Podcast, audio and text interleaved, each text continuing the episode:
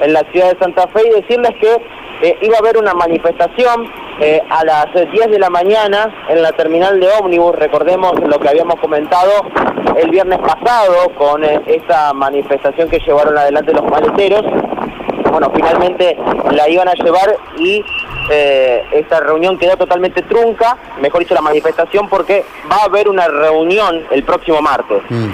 finalmente suspendieron esta manifestación producto de esto ya que llamaron desde la Secretaría de Gobierno, comandada por Mariano Granato, y han definido tener una reunión la semana que viene. Si les parece, escuchamos a Fabián Aquino, representante de los maleteros, donde expresaba justamente de la manifestación y finalmente este llamado a reunión para tratar de destrabar el conflicto que envuelve al ente que maneja la terminal de ómnibus junto con los maleteros. Dale.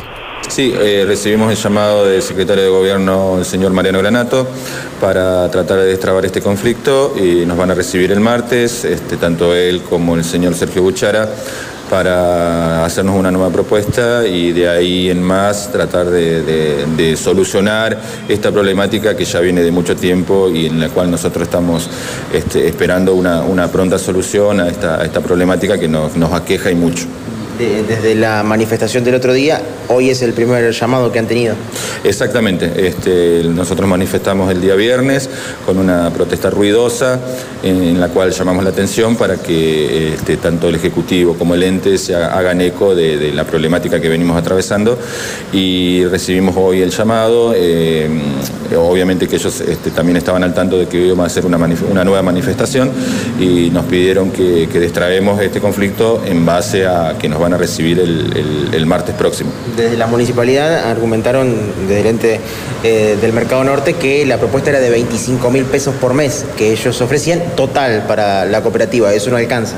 Exactamente, e, eso es lo que en, definitiva es lo que a nosotros nos pareció muy, muy lejano a una propuesta, digamos, porque es en realidad 25 mil pesos eh, que ellos hacen un aporte para la cooperativa, en lo cual nosotros somos 22 personas y nos quedarían mil pesos y piquitos para cada uno, que eso es muy, muy lejano a una, a una realidad económica para nadie, no soluciona absolutamente nada.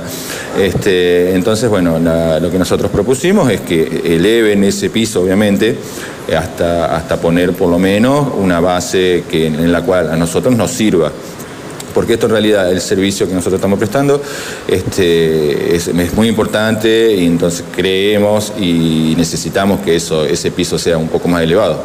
O sea, elevador en el sentido de que pueda llegar a ser un, como un mínimo vital y móvil.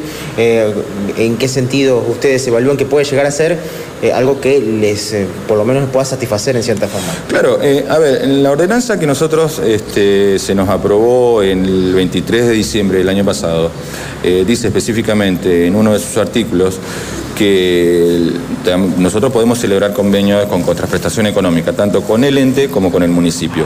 Y en la reglamentación de la ordenanza, de dicha ordenanza, este, también lo establece, que este, podemos celebrar esos convenios y este, lo que se pide como remuneración es el salario mínimo vital y móvil.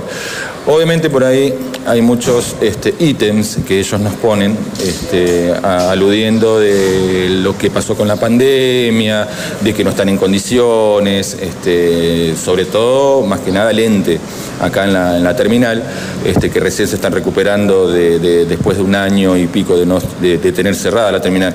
Eso nosotros lo entendemos, porque, lo entendemos perfectamente porque nosotros lo vivimos día a día.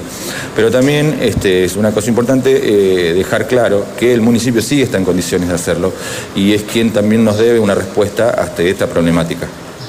Bueno, planteada la postura por parte de los maleteros, que todavía no encuentran respuestas, dicen que la municipalidad puede hacerse cargo de esos trabajadores que son 22, desde la municipalidad lo ven todo lo contrario. Ahí quería preguntarte lo que vos dijiste, 22, recordar esto, ¿no? 22 trabajadores que están reclamando esto. Correcto, bien, gracias Mauro. Ahora hasta luego.